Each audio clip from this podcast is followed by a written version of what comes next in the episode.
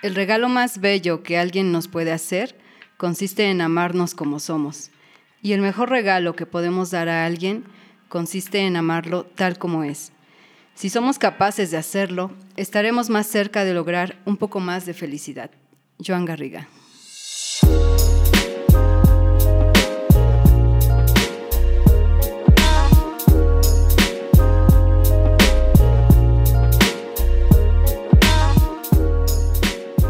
Hola, ¿qué tal? Bienvenidos y bienvenidas a Insight, nuestro podcast, su podcast sobre sexualidad y desarrollo humano. Pues hoy, híjole, hoy no estará con nosotros mi querido Mauro Bastida, lo vamos a extrañar un, rato en esta grabación, pero ya después se incorpora nuestro querido Mau a, Insight. Pero bueno, no estoy sola. Recuerden, soltera pero nunca sola. Ah, ya estoy entrándole al, al tema. Está conmigo desde luego mi querido Edgar Rosete, que es nuestro productor. Y también pues está mi invitadazo, mi querido Isra Villa. Bienvenido Isra. Hola Lau, muchas gracias por esta nueva invitación. Sí, oye, la verdad es que eh, el episodio, ¿qué fue? El 21, Soltería y Sexualidad, ha sido de los más escuchados del podcast y entonces pues ya muchas personas ya te ubican también así como, como parte de Insight. Y bueno, por eso estamos aquí, porque nos pedían una segunda parte de soltería y sexualidad y dijimos, va, va, vamos a concederlo. Por eso estamos aquí, mi querido Isra. Pues está, está genial. Estamos estrenando espacio. Bueno, más bien Edgar está estrenando espacio y estamos aquí entonces, este, pues sí, como amadrinándolo, apadrinándolo. También estamos grabando pues nuestro primer episodio del 2022 y también estamos grabando el primer episodio de la segunda temporada de Insight. Entonces, uff, estamos de manteles largos, Isra. no, bueno, muchas primeras veces que siempre suelen ser inolvidables. Claro. Y suscitan gratitud. Está increíble el estudio de Edgar, estar estrenando, bueno, año finalmente, ¿no? Sí. Nuevas vibras, nuevas energías, nuevos proyectos. Y súper, súper agradecido, Lau, con la invitación. Me da mucho gusto siempre compartir contigo, con tus espacios de insight, sexo y café. Bueno, muchas cosas lindas que, que, pasan siempre cuando se unen las energías correctas. Sí, está genial. Un placer aquí coincidir y seguir coincidiendo también. Bueno, para que las personas que nos escuchan puedan como mm, conocer un poquito más de, de ti, Isra. Ahora sí que te voy a dejar que tú, tú, tú digas lo que tú quieras decir pero fíjate, te tengo dos preguntas, como, o sea, vas a decir un poquito de ti y después checa estas preguntas. La primera sería, ¿cómo se siente tu corazón hoy? Y la segunda, ¿qué amas hacer en esta vida? ¡Lau! eso fue. y así, así vamos iniciando, porque eso, bueno, tiene, tiene, tiene mucho que ver con nuestro tema, ¿eh? este de, de soltería y sexualidad, segunda parte. Este, y entonces, bueno, por eso es que son esas preguntas al principio. ¿Qué, qué sentiste cuando te hice las preguntas? Uy, no, eso es como, como cuando recién estás despertando el día y te das cuenta que, que ya, ya amaneció y arrancó y te tienes que apurar. Es como, oh, órale, ya, ahora sí, en serio. así, ¿En serio? así. Fue el, el, de abrir los ojos así muy, muy grandotes de, oh. eh, ¿Cómo está mi corazón?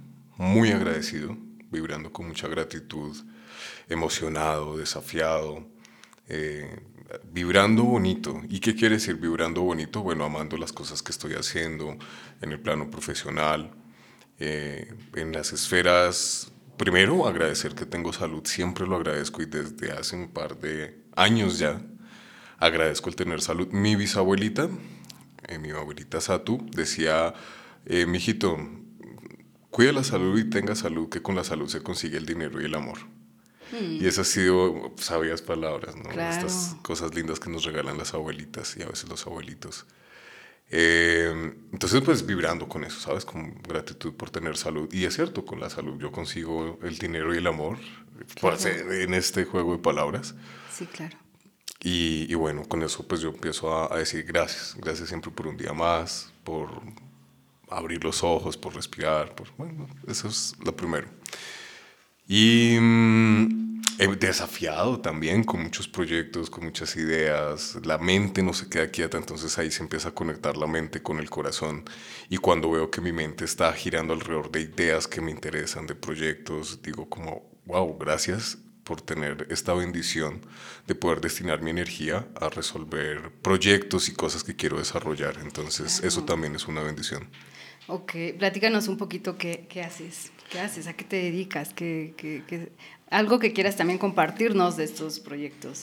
Claro, con todo gusto. Bueno, la vez pasada, en el primer episodio, en el 21, me presentabas como estudiante de, psicología. Es algo que pausé, pausé el año pasado, volví a pausarlo. Me ha sucedido algo con estudiar la psicología y es que para mí requiere o exige tanto amor y tanta pasión que cuando siento que no se lo estoy dando, prefiero hacer la pausa. Las carreras universitarias, porque es un eh, pregrado, una licenciatura, las carreras universitarias se manejan como eso, como una carrera, y a veces una carrera contra otras personas, contra el tiempo, y eh, cuántos años dura, ¿no? Y cuánto tiempo es. Y esta de psicología la estoy tomando como, no, no es una carrera, es un camino, es un camino que estoy disfrutando, que necesito disfrutarlo para poderlo hacer bien y lograr los objetivos que, pues en principio tengo, pero pueden cambiar.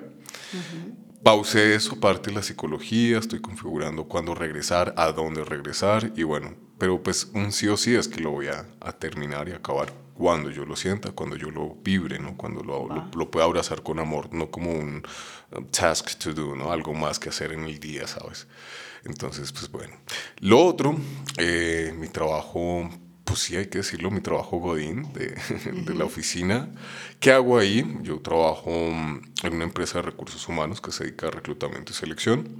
Y mi chamba es apapachar clientes, apapacharlos para que estén contentos, contentas con lo que compraron, para que logren sus objetivos de negocio, aprendan a usar lo que les vendimos y que lleguen felices a renovar y nos sigan comprando. Entonces, apapachar clientes, esa es mi, mi chamba. Ah, okay, okay.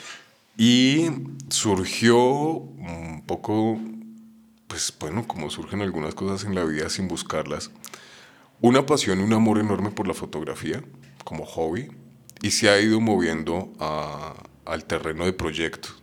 Entonces, pues bueno, también estoy haciendo proyectos de fotografía entre que es hobby y que se ha ido formalizando. Entonces, pues bueno, trabajando y lo padre de esto es que integra, integra lo que hago en otros espacios, por ejemplo, con el estudio de la psicología, integra el trabajar no solo con la persona en su aspecto físico, en cómo se ve, en la composición de la foto, sino en trabajar con la persona en su sentimiento, en su ser más profundo, en conectar con esa emoción, en conectar con, con eso que la persona trae dentro de sí. Entonces, pues por eso veo que la fotografía ha venido a integrar, ¿no? Y pues bueno, Lau, a eso me dedico, a, entre esas actividades, a estar atrapado en el tráfico de la Ciudad de México. y, bueno, básicamente a ello, a ello me dedico. Muy bien, Bueno, pues qué padrísimo. Yo he podido ser un poco testigo de, todo esto que te apasiona y, y, está genial. O sea, a me encanta justo coincidir con gente, con amigos que, que se apasionan por lo que hacen y está maravilloso y yo lo veo en ti, ¿no? Cuando te apasionas pues sí, por esto de la fotografía, que como bien dices, se surgió así como un, hobby, ¿no? Sí. Y ahora está como que tomando forma. Está genial. Esto, por supuesto, que tiene que ver con nuestro tema de soltería y sexualidad. ¿no? Ah, sí, la vez pasada les comentábamos un poco de, de, que los invitamos, las invitamos a reflexionar sobre cómo están viviendo su soltería. Y realmente como identificar, bueno, ¿qué, ¿qué, estoy haciendo para, por ejemplo, uh, tomar mi soltería como una oportunidad para crecer? o a lo mejor no. Y entonces sí es reflexionar sobre esto, ¿no? Sobre qué te apasiona hacer. Por eso te hacía estas preguntas también, porque también son preguntas para las personas que nos escuchan, que puedas identificar eh, todos los días cómo se siente tu corazón, que puedas identificar todos los días eh, qué amas hacer en esta vida. Y entonces cuando nos hacemos ese tipo de preguntas en nuestra soltería, también yo creo que eso nos ayuda muchísimo a ir como configurando, ¿sabes? Y conformando pues nuestra existencia. Eh, y eso es, eso es lo bueno, como hacerse preguntas, reflexionar, identificar, bueno, ¿qué, ¿qué, estoy haciendo con esto de mi ser soltero? Porque también sé, también sé que, que nos pasa mucho esto de que cuando estás soltero, identificas esto, ¿no? De que, de que sientes que no quieres estar con nadie, pero a la vez sientes atracción por alguien, pero a la vez estás feliz estando solo y a la vez también tienes la necesidad de ser amado y amar a alguien. Entonces surge todo este embrollo y es de, ¿qué, qué quiero? ¿Qué quiero? ¿no? En el fondo, en el fondo necesito estar con alguien, en el fondo necesito pareja. Y bueno, la mayoría de amigos y amigas con las que he platicado últimamente, que son solteros también, eh, llegan como a esta conclusión, como que en el fondo es de, ah, sí, en el fondo como que anhelo estar con alguien. Otros me decían, pues es que también disfruto mucho estar sola, disfruto mucho estar solo y eso es maravilloso también. Fíjate, y entonces está esta, esta parte, ¿no? De, del anhelo de tener pareja, del anhelo de intimar, de ir al encuentro del otro, que tiene que ver también con nuestra evolución como seres humanos, a final de cuentas. Sí, habíamos quedado en un punto, digamos, uno de los insights más grandes, habíamos comentado en el episodio anterior, era el vivirlo con conciencia con esa capacidad de revisar y decir justo la pregunta de ¿y cómo me siento hoy? ¿Y cómo me siento aquí? ¿Y cómo me siento realizando esta actividad? ¿Y qué está significando este otro espacio? ¿Y qué está significando este contacto o este contexto? O sea, ¿quién estoy siendo la persona el día de hoy?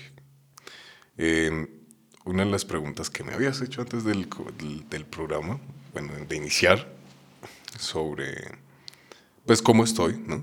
siempre digo, pues como dice Ortega Gasset, es el ser y sus circunstancias.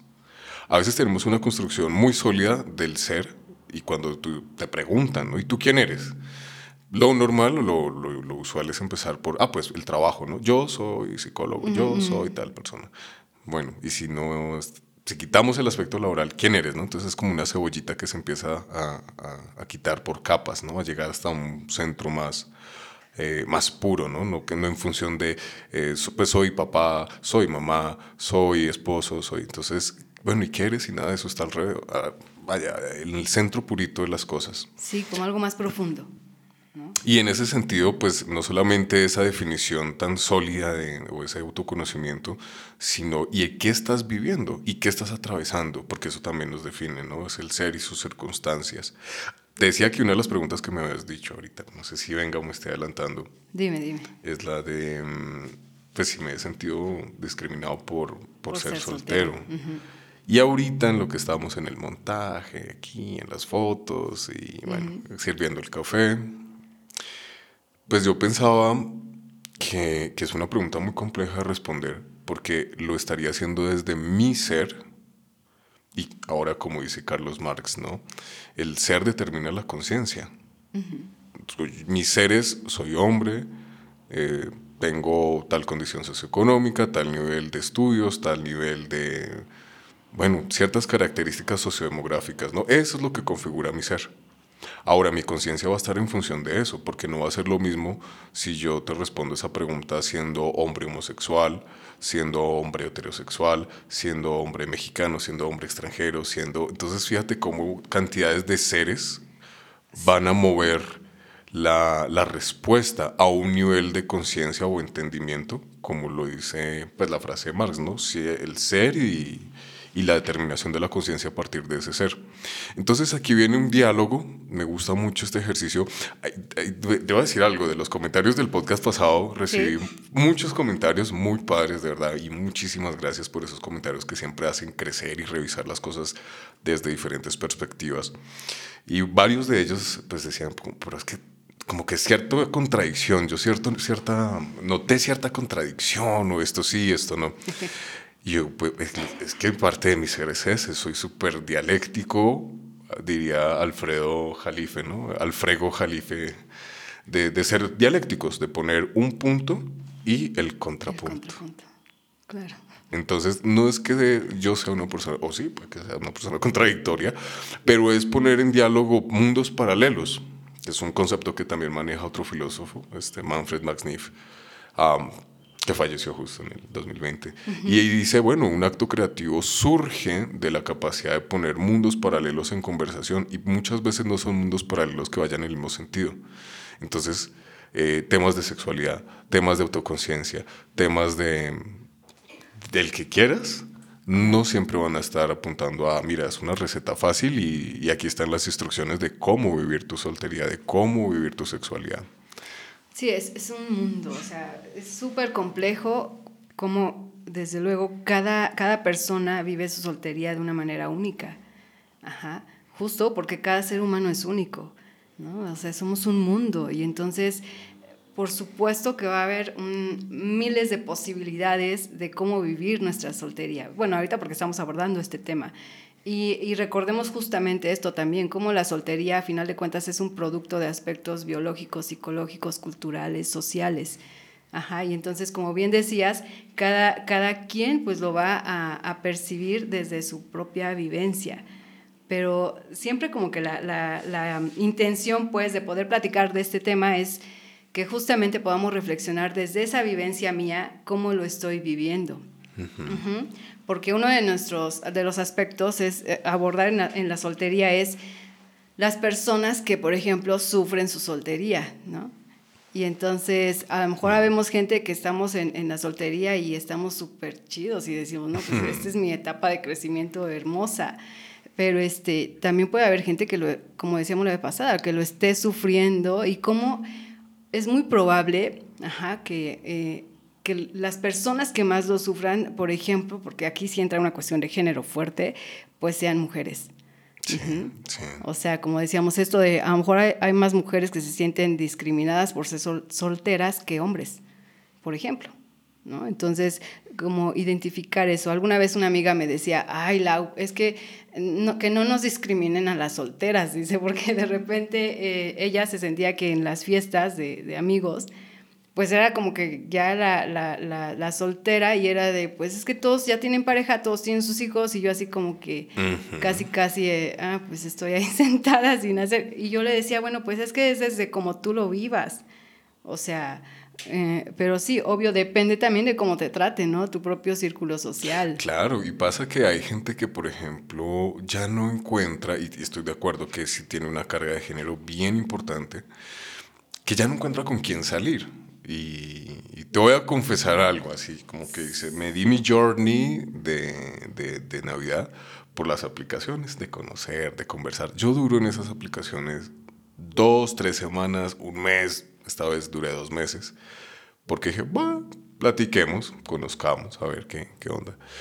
Y ahí me gusta mucho, bueno, voy a quemarme, voy a dar un tiro en el pie, pero yo hago mucho estudio sociológico ahí, qué sucede, y hago también mucha introspección, también me hago la pregunta de, bueno, ¿con qué tipo de personas conectaré? ¿Qué tipo de conversaciones se van a tejer? Y bueno, viene el punto de, de, de, las preguntas recurrentes en estas aplicaciones ahorita, sin ánimo de hacer spoiler o bueno, publicidad. Eh, Tinder, Bumble, etcétera, etcétera. ¿no? Las de moda, pues, estas date apps. Y bueno, este, este punto en común, este común denominador es, es, que no, es que me quedé sin con quién salir ya todas mis amigas están casadas, ya todas tienen hijos, la incomodidad en estas reuniones de ahora el tema es los hijos, ¿no? Y sacan el celular y muestran, ay, sí, mira, sí. los cachetes y los ojos, y ay, está igualito a ti, bla, bla, bla. Y pues bueno, y si yo no tengo hijos, si yo no he maternado, si yo no he paternado, sobre todo maternado pues por supuesto que sienta un, no quizás un acto de discriminación, pero ya es por lo menos un factor de diferenciación de, ah, ok, yo aquí no tengo nada que decir. Uh -huh. Entonces, claro, por supuesto, llega a suceder. Era quizás lo que comentamos la vez pasada sobre estas dinámicas sociales que van imponiéndose desde una presión, porque la pregunta de él, ¿y tú para cuándo?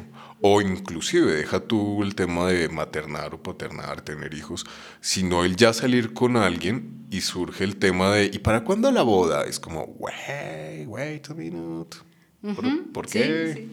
sí, es como, ay, está bien fuerte eso, Israel, porque es súper frecuente, es súper común que pase, ¿no? Que este... Mm. que las personas que, que, ya tienen pareja y nos ven a los que no tenemos pareja y nos quieren emparejar, ¿no? Así de, sí. de a, mí me ha pasado así de, de oye Lau, y te, este, te presento a un, a un cuate, ¿no? A un amigo y así. Y yo, bueno, pues, o sea, no me preguntaste si yo sí. quiero, como decíamos, ¿no? No, no, no me has preguntado si yo quiero salir con alguien. ¿No? Y fíjate que sí, esa, esa parte de, de, de, ya quererte presentar a alguien me pasó también hace unas semanas, ¿no? Conecté con unas personas súper, súper agradables que, bueno, desde aquí les mando un gran saludo en, en, un espacio de flamenco, en estas conversaciones. Y me decían, bueno, pero tú eres soltero, ¿no? Ay, te voy a presentar amigas. Y ellos como, mm, no, gracias, no, estoy bien, de verdad. Sí, Digo, está padre, amigas para conversar y demás, pero no en este plan de, ay, ya me quieren emparejar, porque es como como si fuese este juego, estos juegos que suceden en las bodas y demás, que nadie se puede quedar sin pareja, que nadie se puede quedar sin silla. Es como, no, no, no, aquí hay alguien solo, hey, vengan, aquí tenemos a un soltero, una soltera, necesita ayuda. y no, fíjate que la vez pasada, el buen Mau, que bueno, desde aquí le mando un grandísimo abrazo, eh, recomendaba la serie de Two and a Half Men como, como, como este espacio. Y yo me quedé pensando y dije, pues sí, es como una, es una parodia y bueno, hay que tomarlo con cierto sentido de humor. Pero a mí se me ocurrió, por ejemplo, el mismo productor, otra que no creo que da más elementos o de elementos muy, muy diferentes sobre la soltería, la de Big Bang Theory. Oh, claro. Y, y yo la conecto con esta parte con una frase, una cosa muy grande porque no me acuerdo quién la dice, pero dice como al principio todos los pensamientos pertenecen al amor. Después todo el amor pertenece al pensamiento. Entonces, ¿de qué nos habla y por qué lo conectó con The Big Bang Theory? Porque ahí nos muestra la serie de un conjunto de solteros disfuncionales, con complejos de Edipo, con problemas con la figura materna, con narcisismo, como es el caso de Sheldon Cooper, el, problema de, Leonard con su mamá, eh, también de Hollowitz y su mamá, o sea, una cantidad de relaciones complejas, este Raj que no puede hablarle a una mujer si no está ebrio, son tipos inteligentísimos, brillantes, etcétera, etcétera. Entonces, tú lo comentabas hace un momento, tú decías, mm, pues bueno, cómo te estás viviendo a ti desde tus espacios y lo que te nutre a ti y lo que te enriquece. ¿Quién está haciendo en las actividades que estás realizando y qué tanto de tu amor, tu pasión, tu entrega, tu energía, tu intención, todo estás poniendo de ti en ello? Y es lo que vemos en estos cuates, que en medio de su torpeza, de sus, de sus issues, de sus muchas cosas, son muy apasionados en lo que hacen. Son muy buenos científicos, son, buenos.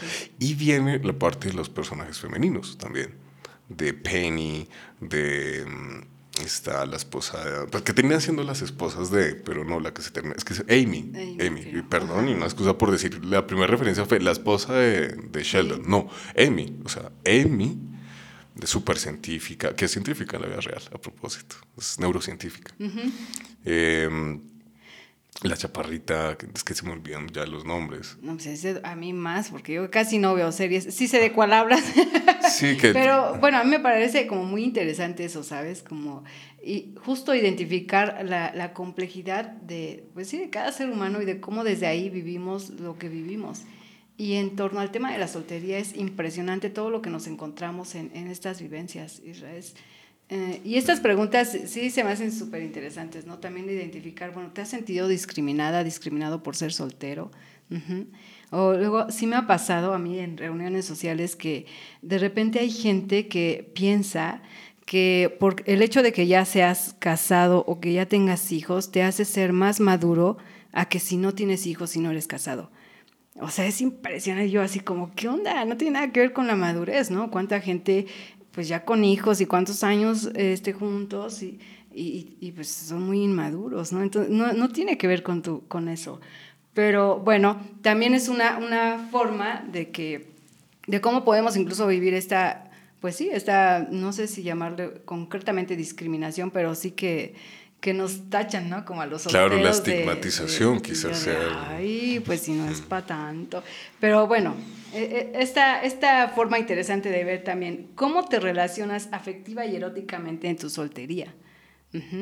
Porque afectivamente me he encontrado con muchos amigos solteros que, híjole, están buscando quien los ame, quien los mire, quien los desee, ¿no? Así como que quiero que me amen, que me miren, que me deseen, quiero, quiero que, que me necesiten, fíjate qué fuerte, que me necesiten, ¿no?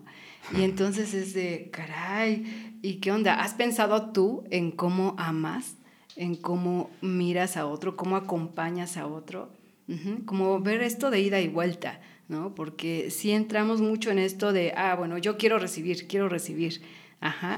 Y entonces, obvio, eso a final de cuentas te hace sufrir. y, y es, es, también la invitación a, a poder identificar qué onda con tu capacidad de amar, qué onda con tu capacidad de, de tú estar atento a otra persona. Justo ayer en la charla de sexo y café, que por cierto llegaron, o sea, puras mujeres, qué chido. Generalmente llegan más mujeres que hombres.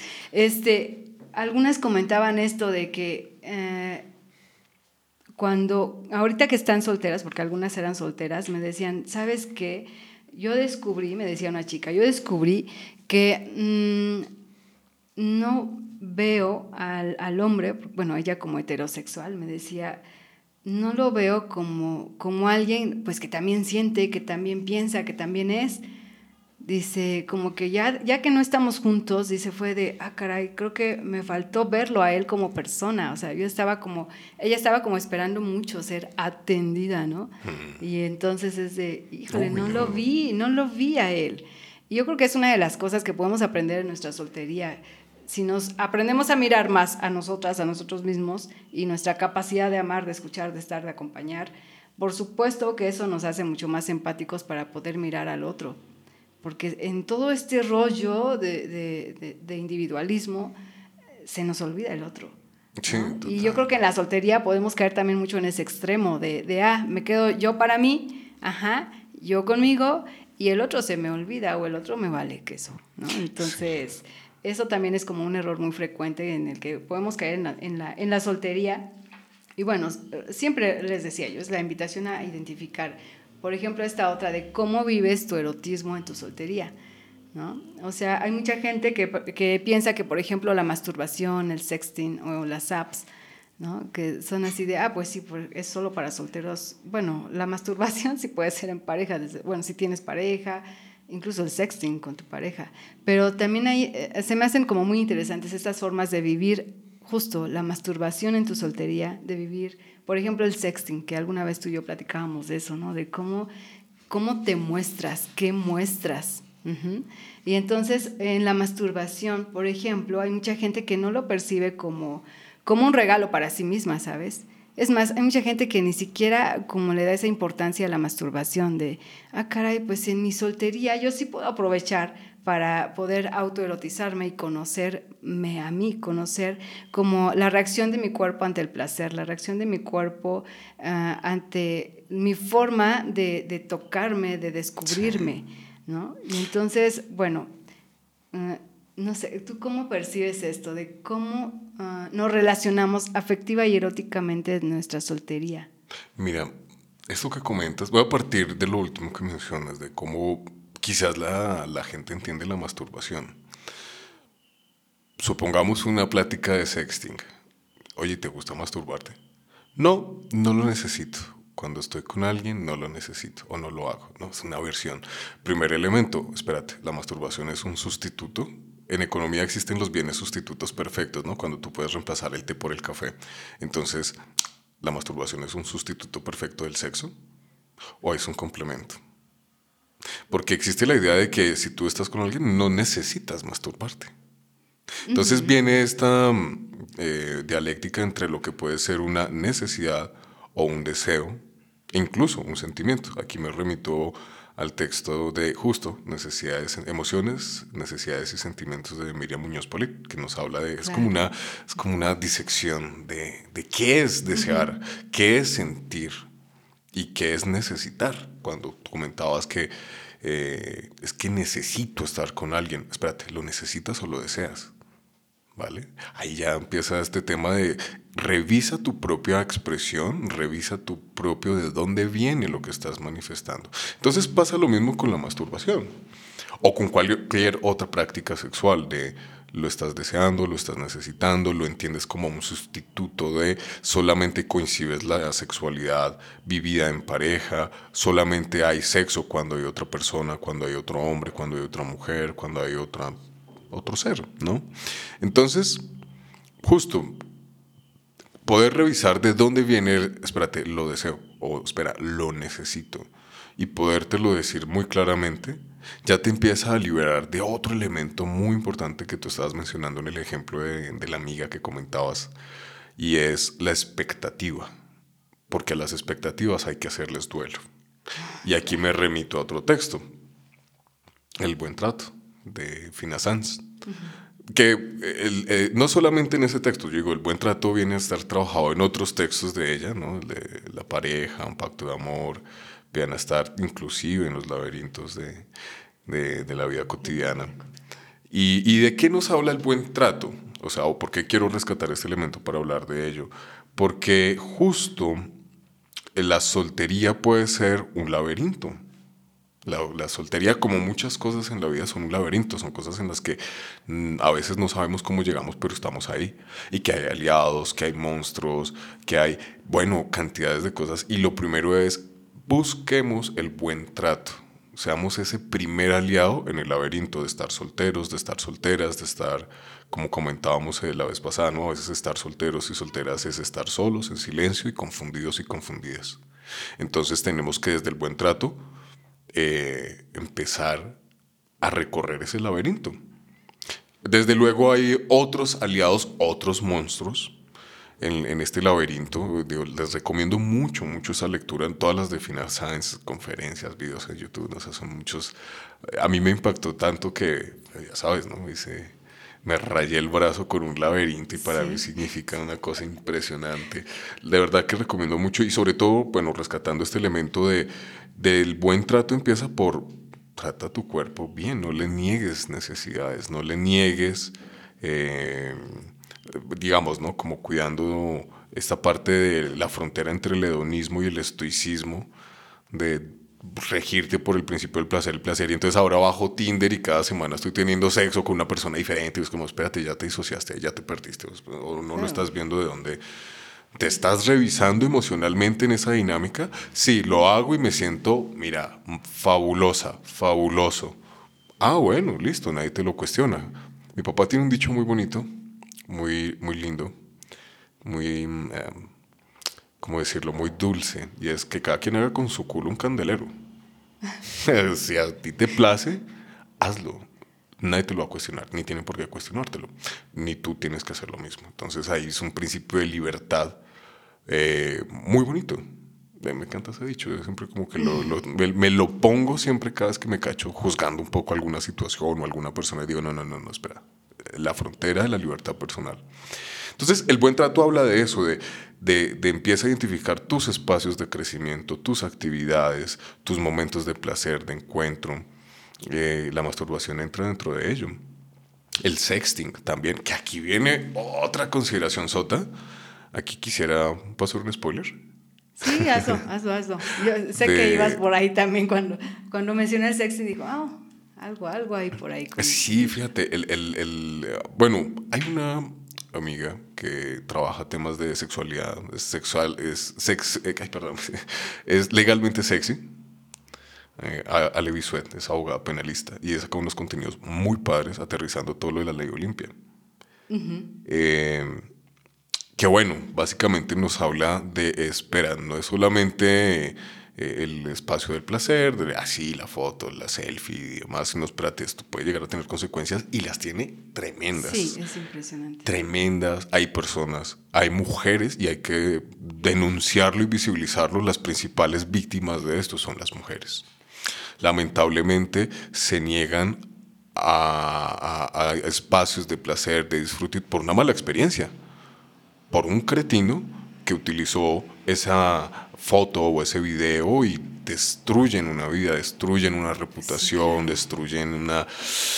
que tengo que decirlo y es muy triste, pero es, es una barrera y es una de las formas de violencia también que se pueden presentar en esos escenarios, donde no hay más que ser sino respetuoso. Respetuoso, entender que hay, hay hay una herida presente cuando una persona tiene este problema. Puede haber diversos escenarios. Mira, planteemos el siguiente caso. Eh, estamos hablando, estamos coqueteando, se empieza a calentar la conversación, empieza... ¿Por qué, ¿Por qué el ejemplo del sexting? Porque pues es como la práctica más generalizada y más en tiempos de pandemia. Sí, sí, definitivamente se incrementó impresionantemente el sexting, ¿no? O sea, de hecho, pues y para muchos esa idea, pues es hasta una forma segura de interactuar sexualmente con alguien, eróticamente con alguien. Ajá, pero para otros, como bien dices, ya cae en este punto de, caray, ¿con quién estoy sexteando, no? Y sí, descuidé, y sí, ah, envié fotos, y sí, resultó, como dice, ser un cretino y... O una cretina. Y una cretina, y entonces compartió mis fotos, o sea, o entonces me empezó a amenazar, ¿no? De si no hacía yo tal cosa, las compartía. Y es impresionante, o sea, y como bien dices, y es, es, es ah, cada vez se hizo como más frecuente, ¿sabes? Que eso pasara, desafortunadamente. Entonces, bueno, va, por ahí, perdón por interrumpirte. No, no, no. o sea, me quedé pensando, claro, justamente, esto, esto causa herida, esto, esto lastima. Claro. Em, la pregunta ahí, bueno, ¿yo con quién me estoy relacionando? La primera pregunta es, ¿y yo a quién le voy a permitir que se relacione conmigo? ¿O con quién me voy a permitir relacionarme? Volvemos al punto del buen trato, ¿no? Y volvemos al punto del chécate quién sí y quién no entra. Como el ejemplo, y aquí quiero eh, traer un ejemplo que uso mucho en, mi área de recursos humanos, sobre todo en procesos de reclutamiento y selección. Cuando hay una vacante, hay, hay filtros de entrada, ¿no? Y yo explico esos filtros como el cadenero del antro. Eh, puede ser una figura odiosa, pero es muy funcional. Este, ahí está el gorila mirando en la puerta del antro. ¿Quién sí, quién no? Pues bueno, es justamente establecer ese tipo de filtros de espérate. ¿Quién sí, quién no? Pero no quién sí, quién no en términos vagos, difusos, generales, sino muy concretos de quién sí en términos de sus valores, de su trato y de su manera de relacionarse y comunicarse. Yo encontré muy personalmente y para mí tres aspectos claves con los cuales empecé a decidir con quién sí y con quién no me relacionaba para el sexting, para salir, para un café, o sea, para cosas de, pues, vamos por un helado. Lo primero, y esta es mi respuesta personal, cada quien, y la invitación es, cada quien construya su propio criterio, ¿no? Cada quien déle sus propias instrucciones al cadenero. Para mí son tres elementos, hasta el momento. Primero, respeto. Yo tengo que recibir y tengo que estar dando respeto en esa interacción. El segundo elemento, honestidad, la verdad. Sentir honestidad, no sentir máscaras, no sentir, híjole, suspicacia, no, no. Y el tercero, cuidado mutuo. Vamos a cuidarnos. En lo que sea que suceda, en ir a tomar un café o en Hay gente que no se da cuenta o no nos damos cuenta y estamos fallando en alguna de esas tres. Si te das cuenta, es como esta mesa, o como una mesa de cuatro patas. Alguno de esos tres elementos se cae y ya la mesa no jala, ya se va para el piso. Entonces, creo que esos tres elementos a mí me han funcionado hasta el momento. Cada quien podrá tener los suyos. Hay personas que incluyen ahí el factor económico, el factor eh, físico, el factor, bueno, cada quien podrá poner sus tres elementos que sean como esa barrera de decir con quién sí y con quién no. Porque hay una de las cosas que, que me encantan de las tazas, que la taza que tú me regalaste, Dice que la sexualidad es el encuentro con la humanidad de otra persona. Y esto a veces se desdibuja, ¿no? Creemos que la sexualidad es no únicamente encuerarse y ya con eso se está eh, compartiendo sexualmente. No, no es solamente desnudar el cuerpo, es desnudar el alma. Claro. Y eso sucede en un beso, en una caricia, en una mirada, ¿sabes?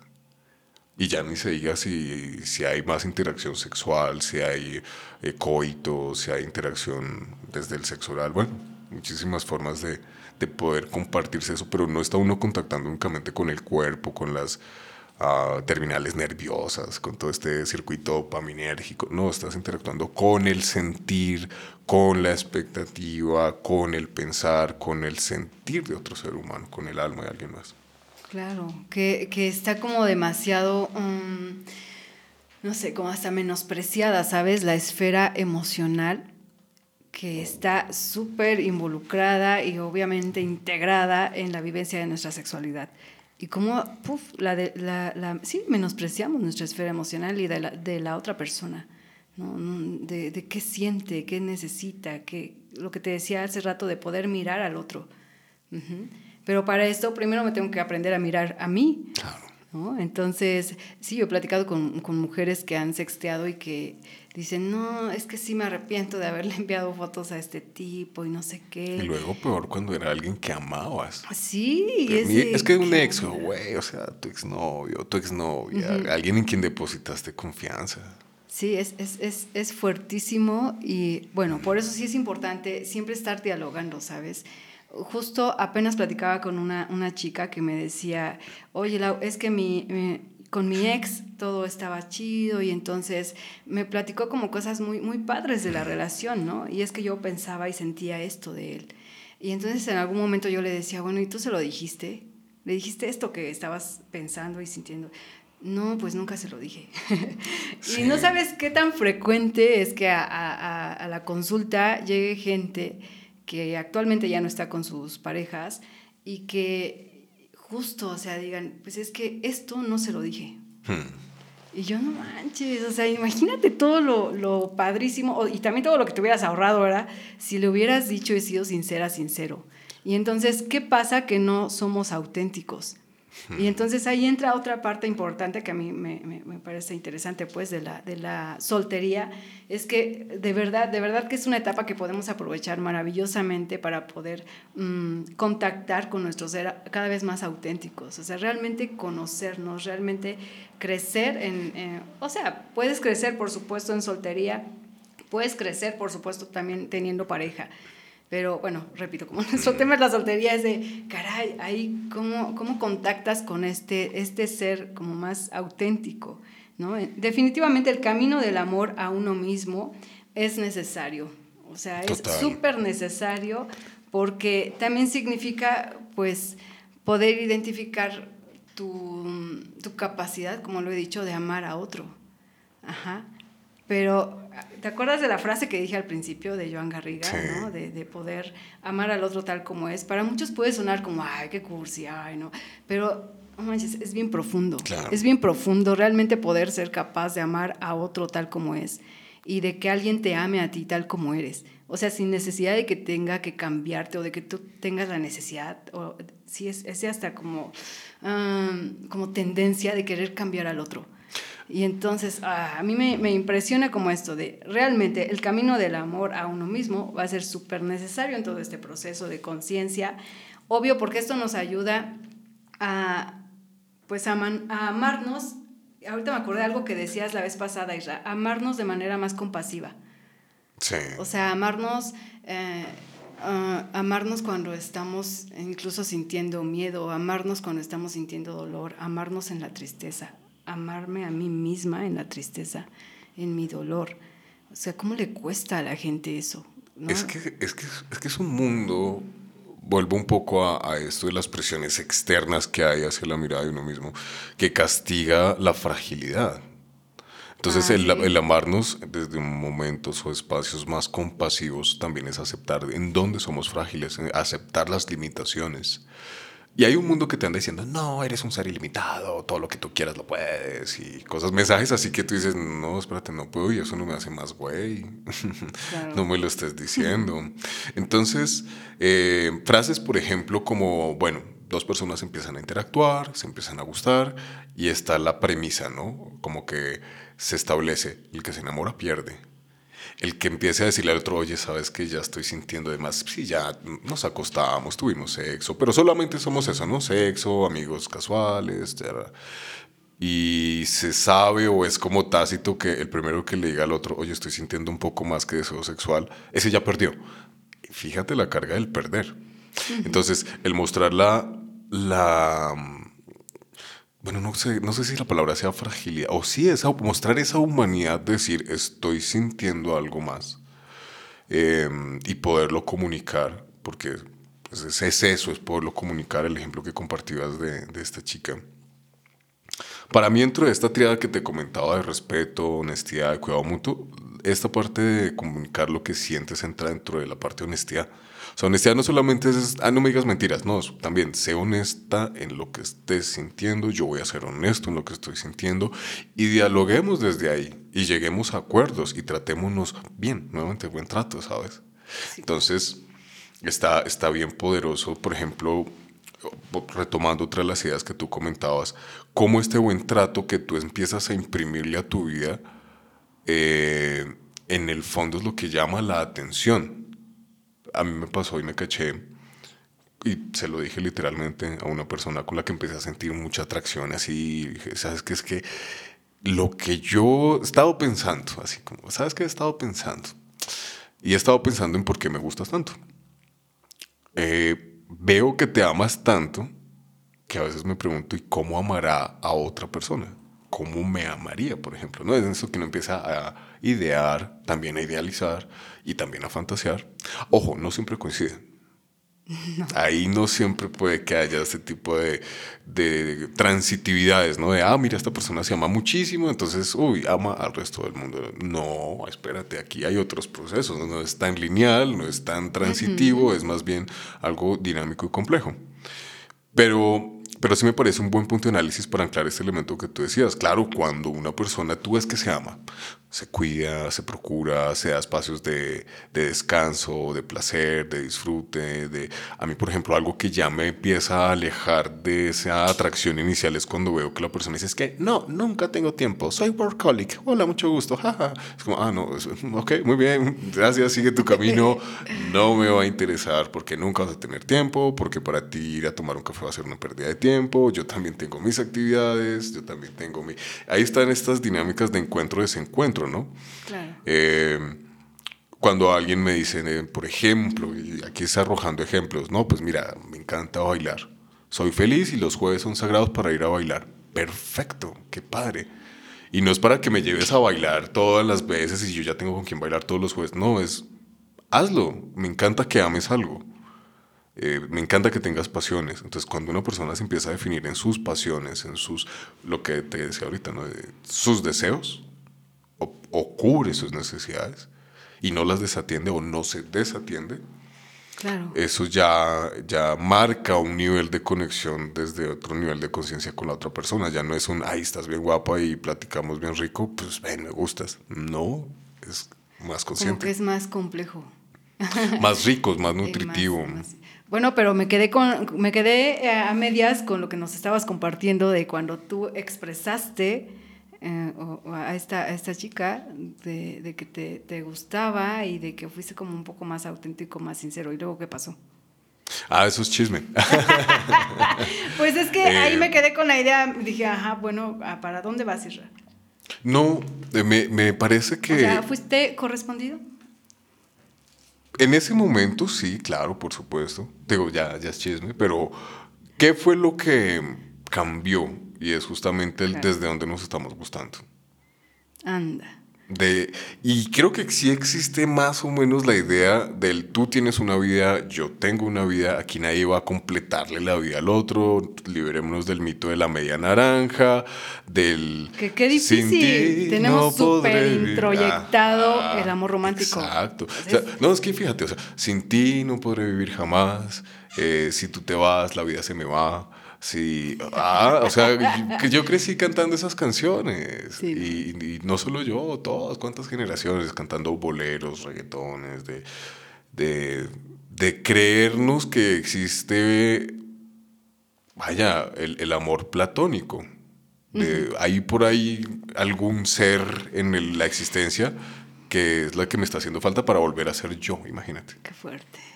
Que esa es la idea del amor platónico, ¿no? en esta idea de planteamiento del mundo de las ideas, donde según Platón éramos almas andróginas y que al llegar al mundo terrenal nos separamos. Entonces hay un hombre y una mujer, ya es algo muy heteronormado para empezar.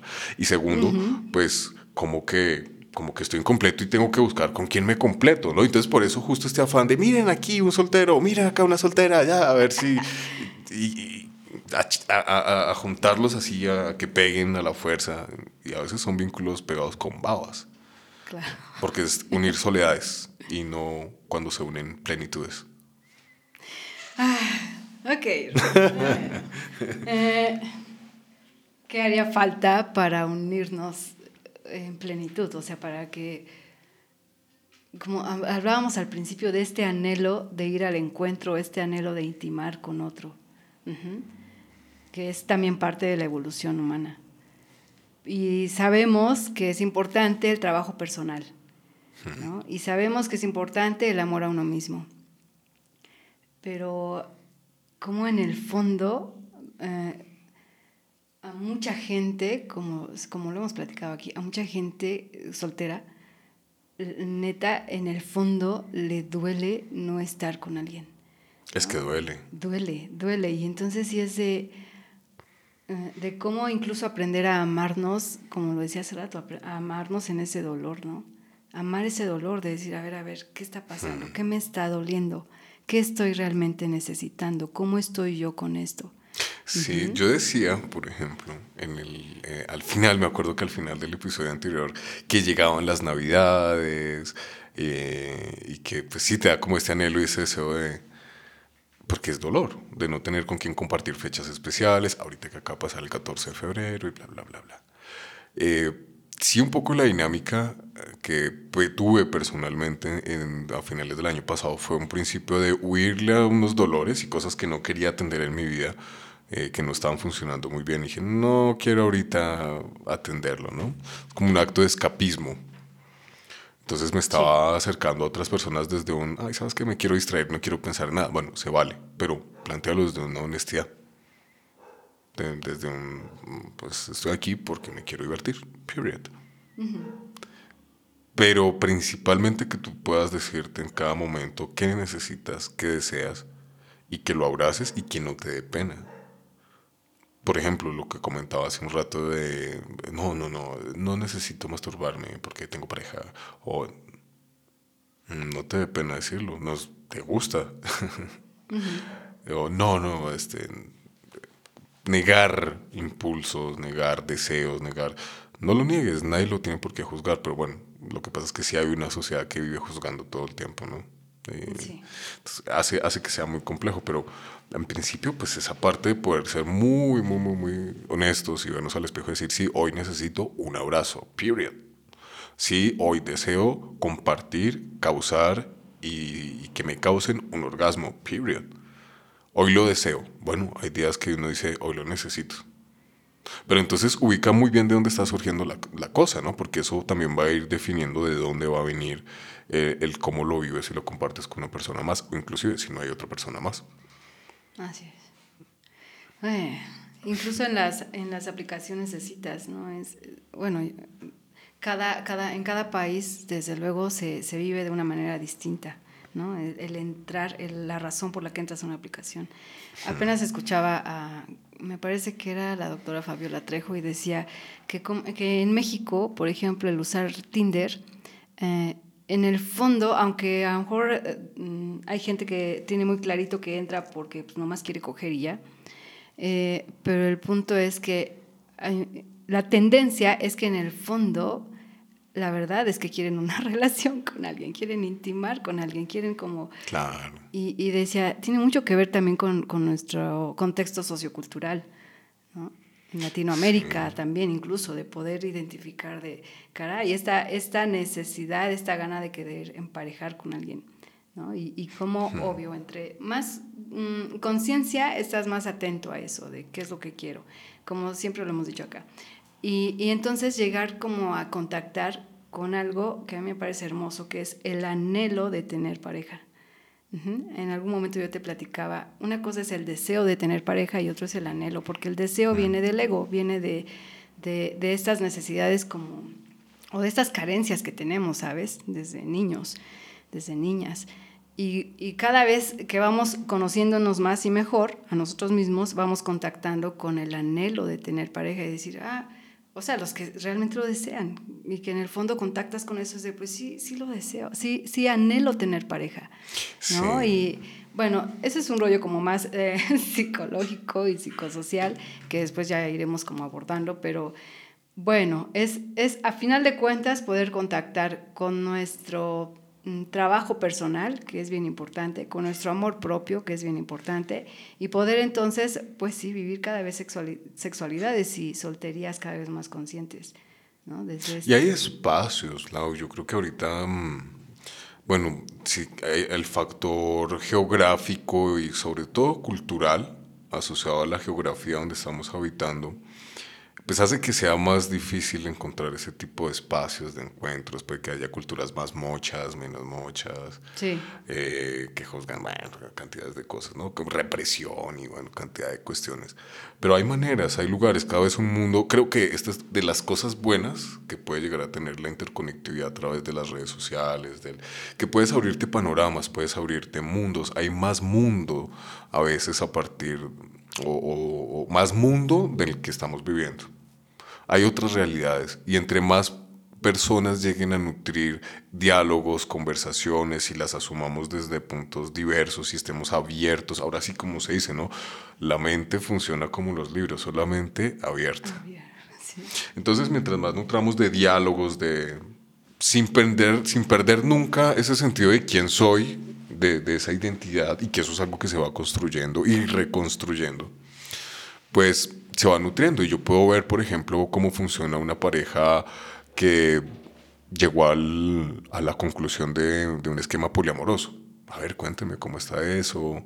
Te acercas, conoces, exploras uh, la onda de los swingers, la onda de las sexualidades diversas, las... Bueno, yo aquí tengo que decir, y me da mucha pena decirlo, pero soy profundamente ignorante, ¿no? De, de los cisgéneros y etcétera, etcétera, etcétera. Pero hay muchos más mundos, no solamente la forma de relacionamiento puede ser, eh, digamos, válida, aceptable y real entre un hombre y una mujer. Mm, hay muchas formas, ¿no? ya como abriendo paso a las diversidades, también explórate ahí. Digo, no hay que probar, la invitación no es a prueba de todo y hasta que te canses llegas a una conclusión. No, no, pero no te cierres a que lo único que has conocido es lo único que existe. Hay más.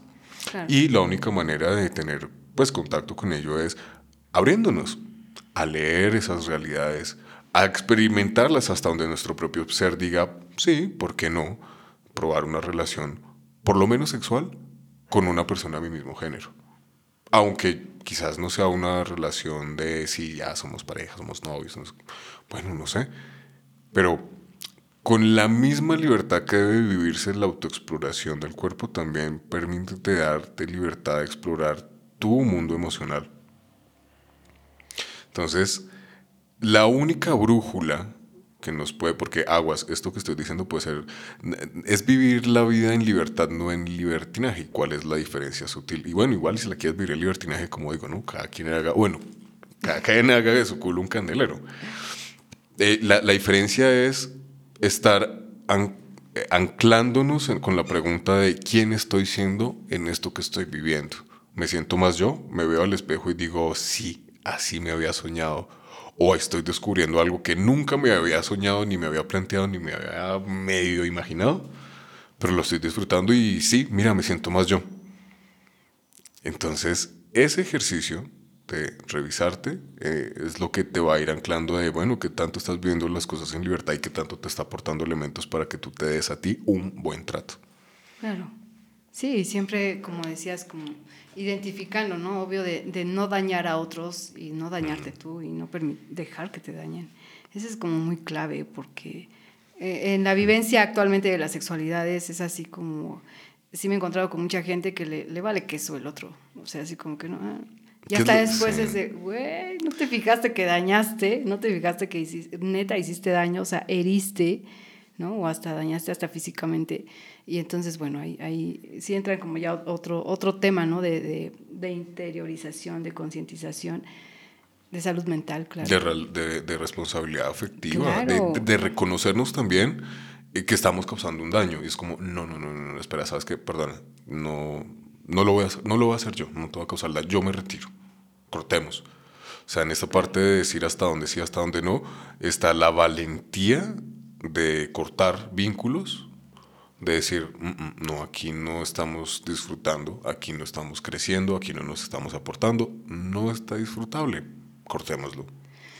Así es, para que nos lleguemos a dar cuenta de eso, Isra, se requiere trabajo personal, ¿no? Porque, bueno, eso es lo que lleva a mucha gente a terapia, a final de cuentas, el hecho de que dicen, no, no puedo salir de esta relación estoy sufriendo y estoy haciendo sufrir, cuando bien se dan cuenta, ¿no?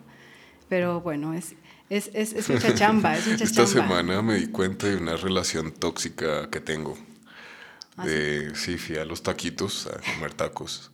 Y le dije a la chava, ah, salsa, ¿no? Te preguntan, ¿verde o roja? Yo, ah, verde, pero poquita. Entonces ya me dice, ¿te hizo daño? Y yo, sí, me está haciendo daño. Es como una relación tóxica. Eh, la salsa, ¿no? Eh, me lastima, me hace daño, pero no puedo vivir sin ella. No puedo. Un poquito. Sí, así pasa con, con, el chile, pues, la salsita y demás. Es que unos tacos sin salsa. Bueno, pero para mencionar esta, esta liazón, pues sí, hay personas que son así, como la salsa, uno ya está bien jodido de la panza y lo que sea, y, y, no le puedes dejar de echar, o sea, no te vas a ver igual. Bueno, también cáchate ahí y, y, asumamos el hasta, que, hasta dónde, pues, mmm, lo vamos a vivir y si te vas a echar el taco con un buen de salsa, pues ya sabes, ¿no? Te va a hacer un montón de daño, pero, pero haz conciencia de ello y no le estés echando la culpa a, a, la salsa porque pica, siempre ha picado. Más bien, responsabilízate de cuánta le pusiste al taco y cuánta estabas dispuesta a asumir, sabiendo que no puedes vivir sin ella, pero que al final te va a picar. Sí, dirían nuestros amigos filósofos, realmente no puedes vivir sin ella exactamente. y realmente sabes que la implicación neurológica que esto tiene también, ¿no? Exacto. En el placer y todo esto. Mm, interesante. Es como la gente que dice, sé perfectamente que donde solo me quieren para coger, ahí no es, pero elijo quedarme un ratito. Ajá, exacto. O, pasa mucho de eh, exparejas, que ya en lo emocional, en lo pues ya no dieron para más, pero pues se siguen para la parte sexual y sigue funcionando. Bueno, pues si eso les funciona, analícenlo, platíquenlo y sepan muy bien si eso surge de un deseo, de una necesidad, si hay acuerdos, si es algo que les está funcionando para cada quien estar bien y pues quién lo va a cuestionar, ¿no? O sea, es muy usual esto de, no, pues ya no somos pareja, pero en la cama funcionamos bien y cogemos rico. Bueno, pues ¿quién lo cuestiona? Claro. ¿No? Y así al final es como, pues revísate si eso te está aportando. Y hay gente que de plano hace todo lo contrario. No, no, no, yo me doy mi tiempo, yo limpio mi energía, yo quiero desintoxicarme. Hay detox de redes sociales, hay detox de sexo, hay detox de tantas cosas que hay que hacer detox actualmente. Eh, pues que también es válido. Es válido y a veces lo que se necesita hoy, lo que se desea es un abrazo, un beso o inclusive que alguien te escuche. Porque quizás a veces es esta parte de tener ese nivel de, intimidad, no solamente para el encuentro sexual, o no exclusivamente para el encuentro sexual, sino para el, el nivel de intimidad de me gustaría contarle mi día a alguien y sentir que eso le tiene un valor y que le importa, que las cosas que me importan pues son escuchadas, analizadas. Y lo mismo, estar dispuesto a dar lo mismo. cuéntame tu día, quiero saber de ti, acompañémonos, ¿no? O sea, son compañías salas. Puede ser. Claro, sí, es la necesidad. Puede ser, sí. La necesidad del otro, a final de cuentas. No necesariamente para formar una pareja. O el deseo del otro también. Así es. Bueno, súper, súper, súper complejo siempre, ¿verdad? Poder hablar de, de, todos estos temas pero bueno, siempre nuestra invitación va a ser, pues, date la oportunidad de, de reflexionar, date la oportunidad de hacerte preguntas. Y, y, yo creo que mi tarea, Isra, va a ser repetir estas preguntas que te hice al principio, de, de que los que nos escuchan puedan preguntarse cada que puedan, y siempre pueden, eh, justo qué, qué amas hacer en esta vida y cómo se siente hoy tu corazón. Esa de cómo se siente hoy tu corazón Ah, alguna vez nos las hizo aquí en, en el podcast eh, David Escamilla en, en, un ejercicio, algo que comentaba, y se me hizo muy valiosa. Yo decía, es cierto, ¿cómo se siente hoy mi corazón? Hmm. ¿No? Es algo como más profundo que sí te, te, hace detenerte. Y de, ah, caray, pues sí está bombeando, está latiendo, y se siente ansioso, o se siente triste, o se siente emocionado. Y, y es, es, es hermoso y es necesario que voltees a verte, voltees a a sentirte, a, ahora sí que echarte este clavado a ti misma, a ti mismo para poder, pues sí, interiorizar todo esto. Y es lindo cuando te lo preguntan y cuando tú lo preguntas genuinamente. Por ejemplo, una de las cosas que a mí me choca de estas conversaciones de oficina, de trabajo, de eh, conversaciones de elevador, ¿no? O de, pasillo de, hola, ¿cómo estás? Bien, bien. Y te empiezan a hablar del trabajo. No, pues, los números, eh, los cierres. Y, no, bueno, te estoy preguntando tus resultados, cómo va el mes, cómo va tu cuota. Te estoy preguntando cómo estás tú, tú la persona. Y esa respuesta, yo por eso dejé preguntarle a la gente cómo está y soy bien antipático y nomás digo buenos días, provecho y con permiso.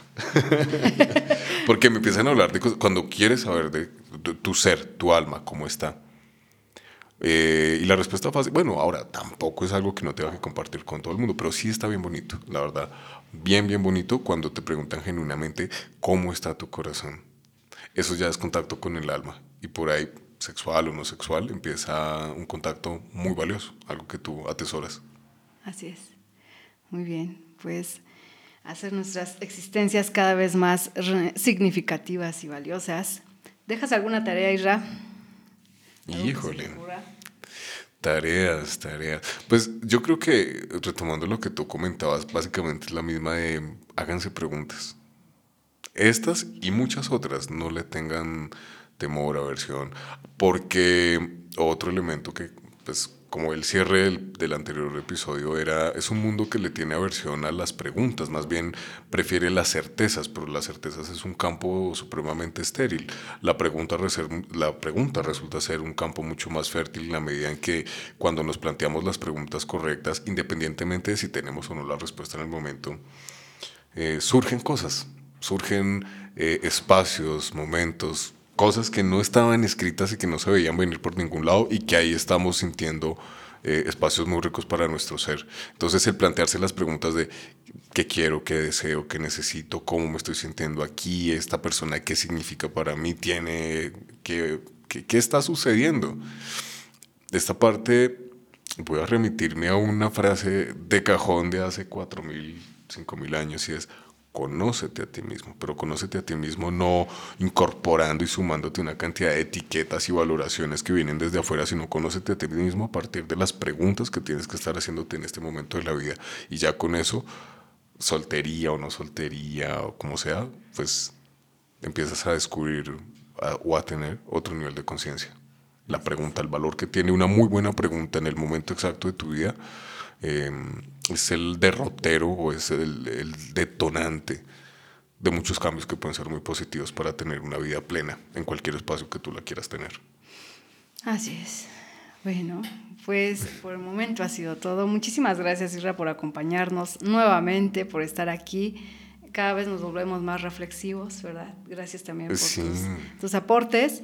Y bueno, pues a seguirle, a seguirle con este caminito de conciencia para estar cada vez más enteros eh, en, en, el encuentro, no solo del otro como pareja, en el encuentro de, del mundo, de la vida, de la sociedad. Entonces, pues a seguir, a seguir. Muchísimas gracias por escucharnos y ya nos estaremos viendo en nuestro segundo episodio de esta segunda temporada.